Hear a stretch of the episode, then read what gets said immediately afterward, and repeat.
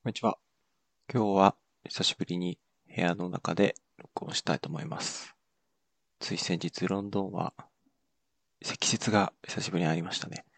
去年はこんなに雪が積もったかなっていうぐらいで、外で子供たちが雪だるまを作ったりして遊んでて、まあ、とても綺麗な雪が降ってて、雪国出身の自分としても、まあ、懐かしい気持ちになりましたね。じゃあ今日もやっていきたいと思います。ケンワが妻のロンドンテックトーク。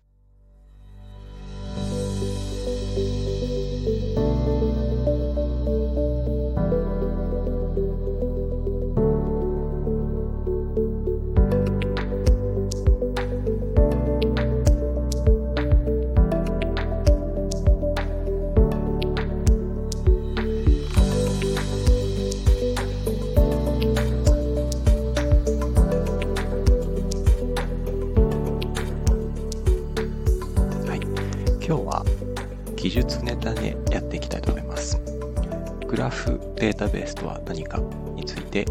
えっと話していきたいと思います。で、そもそもグラフデータベースとは何かについて、で、そういってどういったところで使われているかについてお話ししていきたいと思うんですけれども、まあ、なんでグラフデータベースを選んだかっていうと、まあ、自分が2021年から2022年、つい先月まで、グラフデータベースを作っている企業で働いていたんですね。で、まあ、そこで得た知見や経験をもとに、まあ、もっとグラフデータベースっていろんな人に知られてもいいかなと思ったので、ポッドキャストで、えっ、と、伝えることにしました。で、現在はその企業に勤めていないので、えっ、と、全く利益関係とかはないです。もちろん、なんか話すことで広告料をもらってるとか、そういうのもないので、まあ、純粋に技術の話として聞いてもらえればなと思います。で、こうした技術の話をするときって一般的には動画とか、あとはブログ記事を書いたりするっていうことも多いと思います。で、この音声のみでどこまでこう技術の話をうまく伝えられるかっていうところに個人的にチャレンジしていきたいなと思っています。新しい技術を学んだりするときに、まあいきなり写経とかするより、まあ自分で大事だなと思っているのは、こういかにコンセプトをメンタルモデルみたいな形に落とし込んで理解するかだと思ってるんですね。新しいデータ構造とか、アルゴリズムとか、新しいシステムのアーキテクチャとか、そういったものを理解するときに、その、まあ、いきなりコードからボトムアップで走るというよりは、まあ、どういった風にこう動いているのか、どういった課題を解決するために存在しているのか、みたいな、こう、上からトップダウンで理解していくことが個人的に多いんですけども、まあ、そういったそのメンタルモデルをうまく、えーと伝えるために、音声という、まあ、メディアでどこまでできるかっていうのもチャレンジしていきたいと思っていきます。はい。では、じゃあ、グラフデータベースとはそもそも何かについて。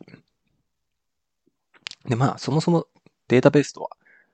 何か、どんなものがあるかということなんですけれども、まあ、ウェブエンジニアであれば、MySQL とか、PostgreSQL とかなどの、まあ、いわゆる RDBMS、リレーショナルデータベースをよく利用することが多いかもしれません。で、ここにはキーバリューストアですね、メモキャッシュとか Redis のようなものを使ったりすることも多いと思います。で、ユースケースとかによっては、MongoDB とか、あと AWS が出している DynamoDB のような、まあ、ドキュメント指向データベースと呼ばれるものであったり、まあ、カラム指向データベースと呼ばれる、まあ、別の種類のデータベースとか、まあ、いろいろこう、あると思います。で、まあ、データベースって言っても別に特別なソフトウェアではなくて、まあ、ただのプロセスですね。一言で言うと、こう、データを保存、管理、分析するのに優れたソフトウェア、もしくは実行プロセスです。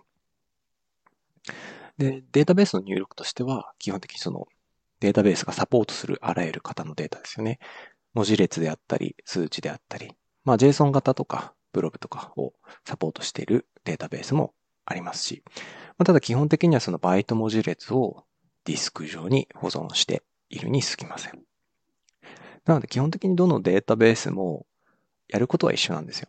えっ、と、データを、まあ、バイト文字列にして、ディスクに保存する。じゃあなんでこんなにたくさんのデータがあるか、データベースがあるかっていうと、じゃあまずこのデータを保存するところとか、データを管理するところとか、あとデータを読み出して分析するっていうところにいろいろなインターフェースが考えられるからなんですよね。例えば、保存してあるデータを読み込むときに、まあ、そのままバイトを、ね、ビッをだけを読み出して、もうほぼ分析できないので、クエリ言語というものを作って、まあ今だと SQL が、まあほぼ、まあメジャーですけれども SQL というものを使ってデータを読み出して、で、それをビジュアライズしたり、アプリケーションから使って計算したりすると思いますし、そのデータの保存方法も、どういうふうに保存するかによって、アプリケーションの適性っていうのが異なってきます。例えば、えっ、ー、と、1行ずつ読み出すような、えっ、ー、と、ことが求められる要件のビジネス要件のアプリケーションもありますし、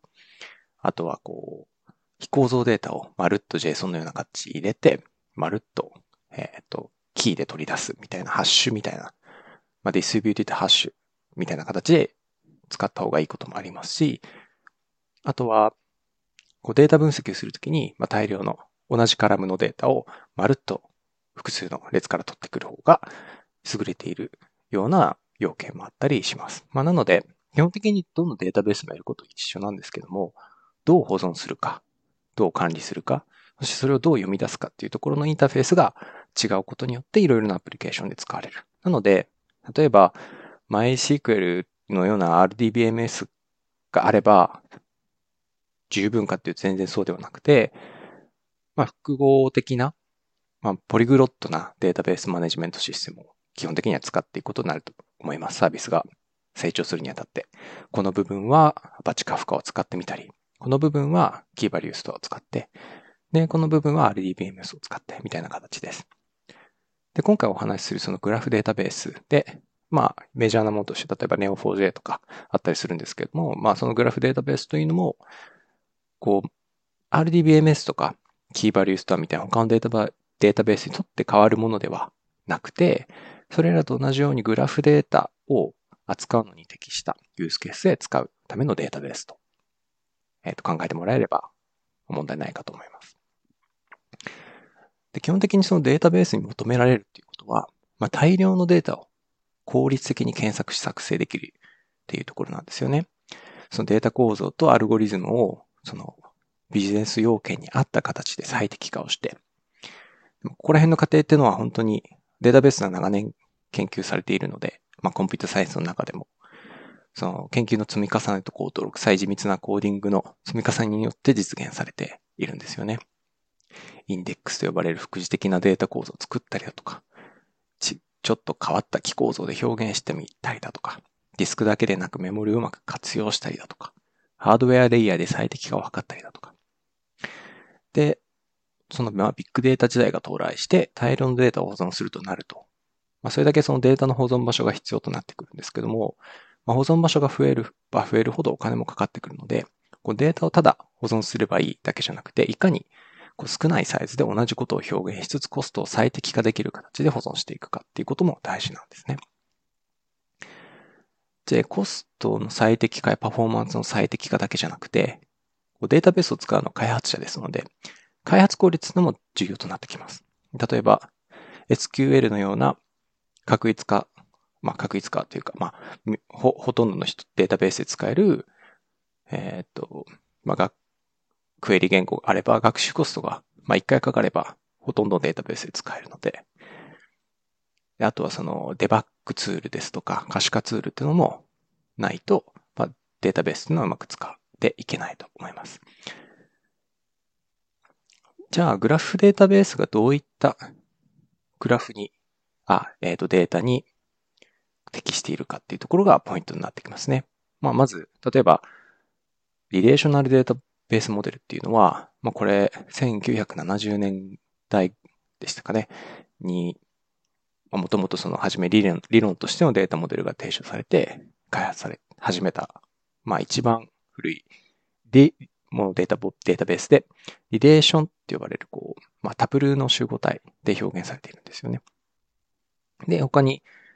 NoSQL というキャッチーなフレーズで話題になった MongoDB とか DynamoDB のようなドキュメント指向データベースっていうのもあったりしますが、グラフデータベースっていうのは、一言で言うと、グラフ理論で表現できる問題を解くのに最適化されたデータベースです。はい。で、このグラフ理論っていうのがポイントですね。でこのグラフ理論っていうのは、レオンハルト・オイラーっていう、まあ、数学者の人が18世紀に体系化したこう数学理論なんですよ。これもしかしたら、小学校の時の数学の教科書とかでストーリーを聞いたことがあるかもしれないんですが、ケーニヒスベルクの7つの橋問題っていうこう有名な、えー、と証明があります。でこうストーリーとしては、18世紀の初め頃に、まあ、昔のプロイセンという王国が、まあ、あったんですけども、今のロシアの連邦の中かな。でそこの東プロイセンの首都であるケーニヒスベルクという大きな町がありました。で、この町の中央には、プレーゲルという大きな川が流れていて、まあ、7つの橋が架けられていたんですね。でその7つの橋と川によって、町のエリアがいくつかに分かれていた。で、その時に、その、王様が、まあ、本当に王様だったかちょっとわかんないですけど、まあ、偉い人が、きっと、何かしらの偉い人が、で、このプレーゲル川にかかっている7つの橋っていうのを、二度通らずに、すべて渡って元のところに帰ってくることができるか。これを証明してほしい。と頼まれた。でそれによって、こう、証明するために考えた数学の理論というのが、グラフ理論であり、で、この問題をケーニヒスベルクの7つの橋問題と言います。まあ、要するに太筆書きみたいな形ですね。抽象化すると。で、ここで、その、川が流れている町の、こう、地域をイメージしてほしいんですけども、橋によって2つの地域が、まあ、つながっているとします。で、2つのそれぞれの地域を、まあ、丸を書いて、で、橋を線のような形で表現するとですね、その7つの橋があるので、7つの線と、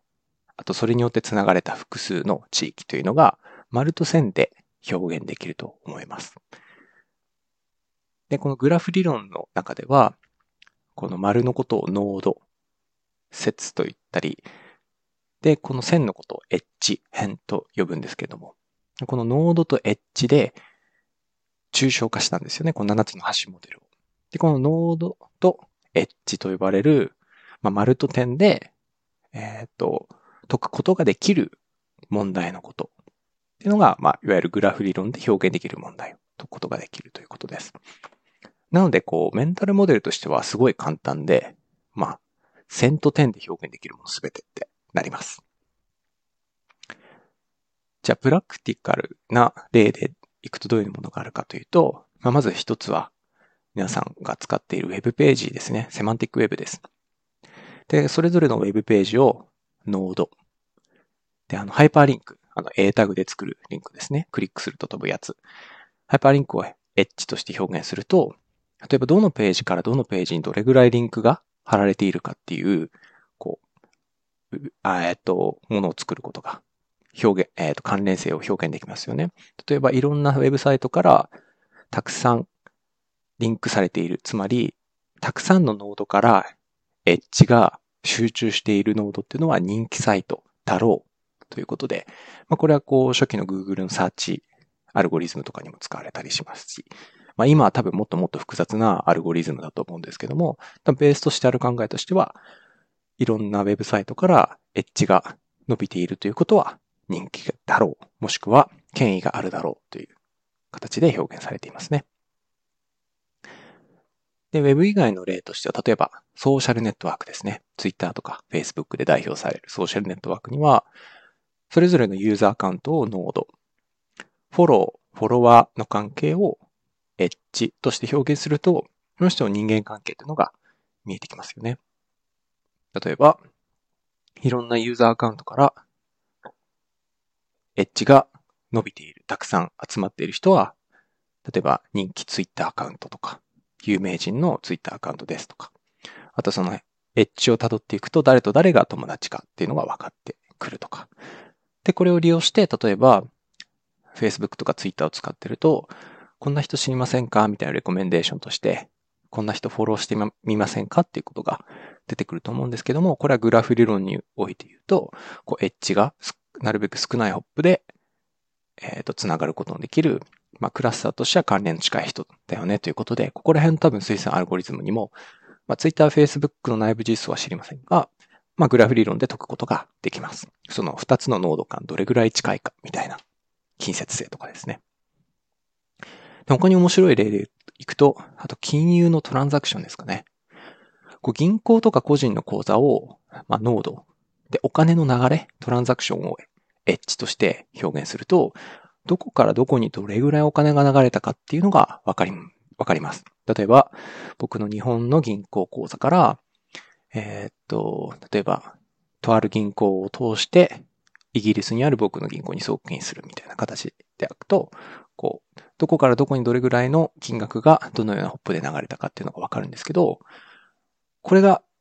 どういうふうに利用されるかっていう、例えば、クレジットカードとかオンライン決済とかをしたときに、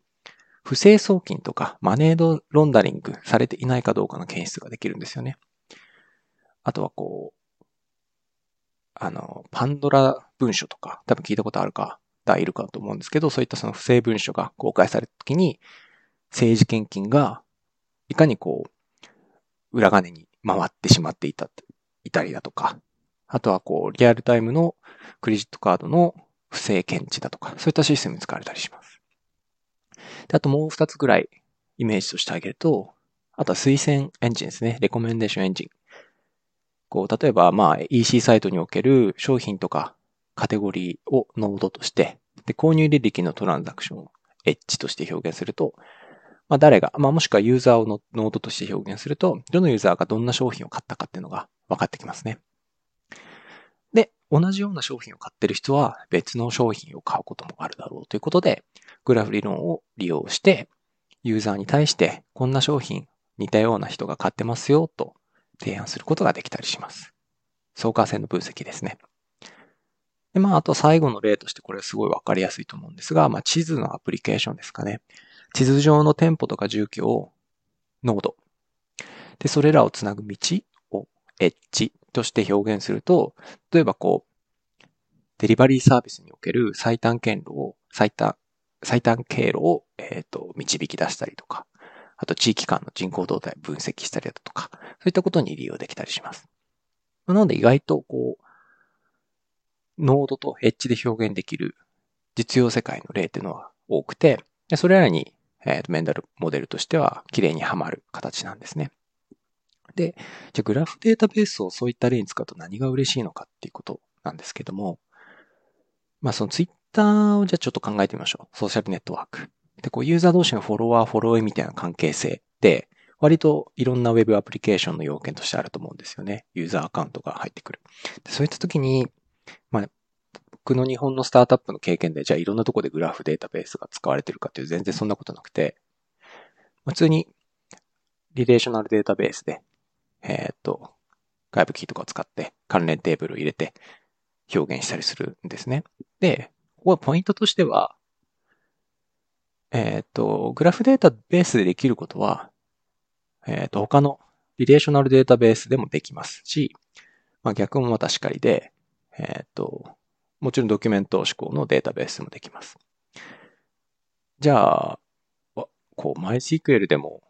モデリングして、まあ、正規化して表現できるものなんで、わざわざグラフデータベースに使うのかっていうのがポイントなんですけども、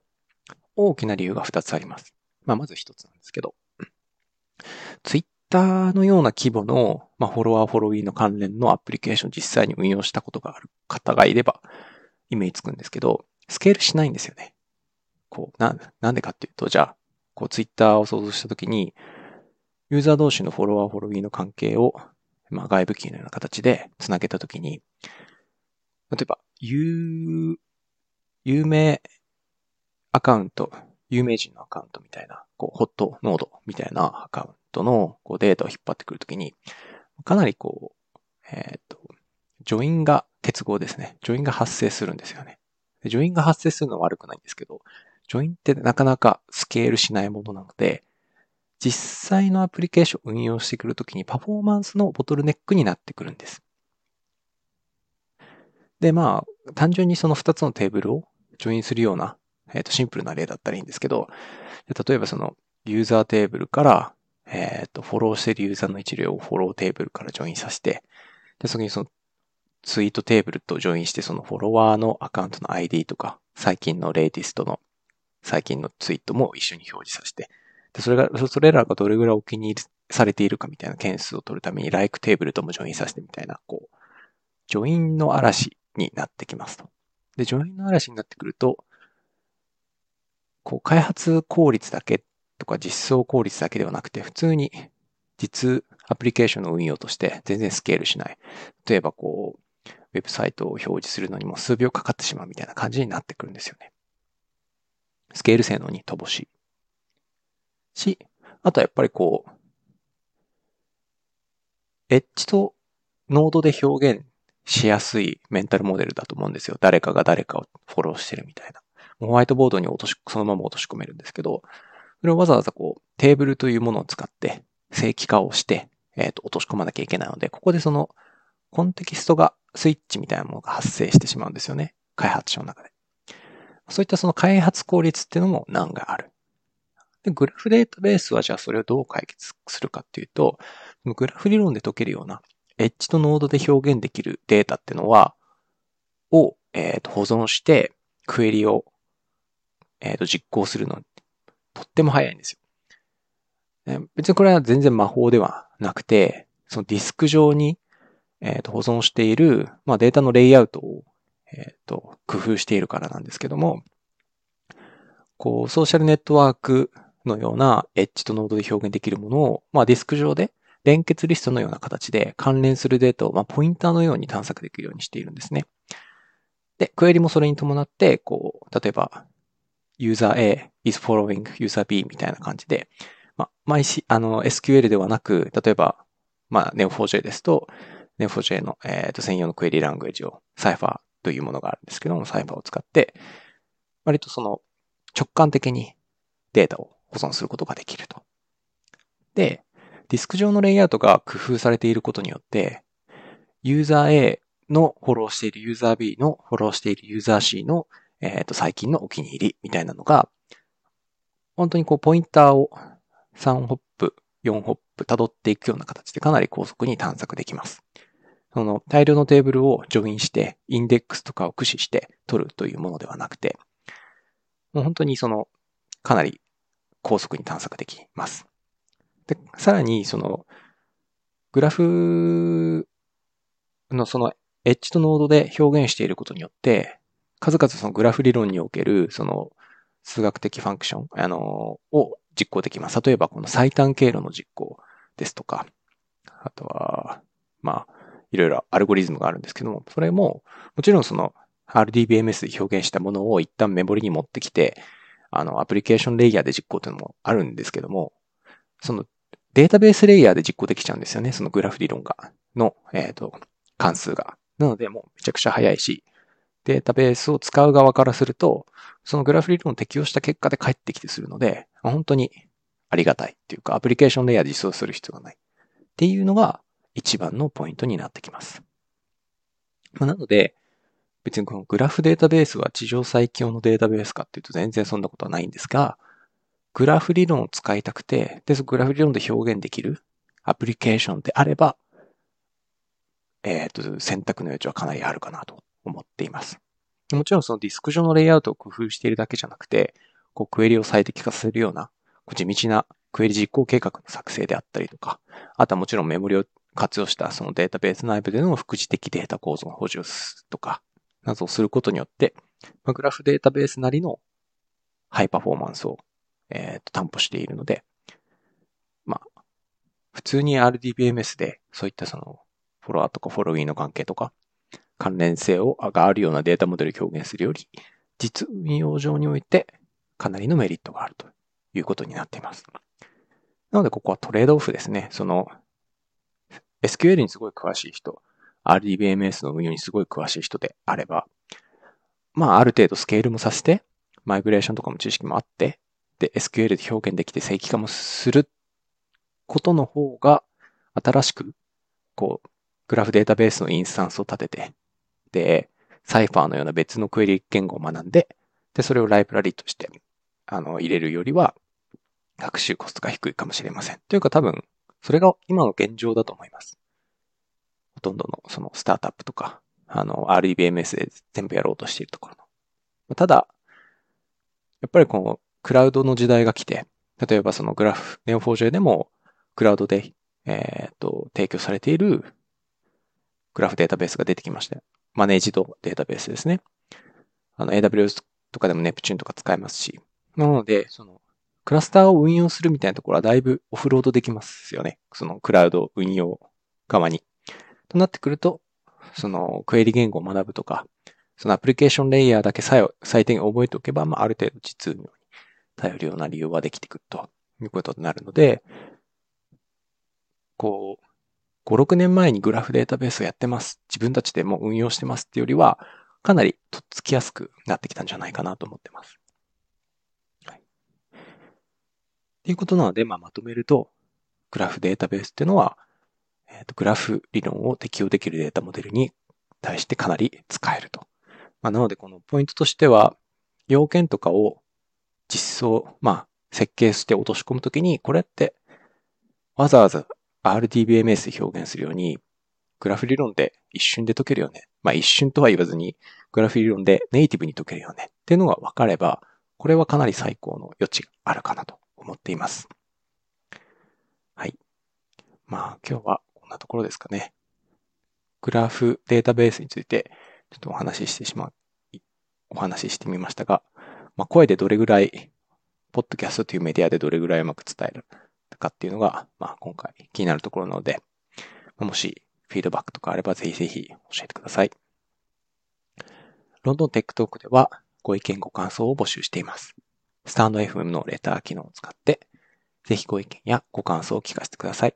質問でも構いません。その場合は番組内で取り上げて答えていきます。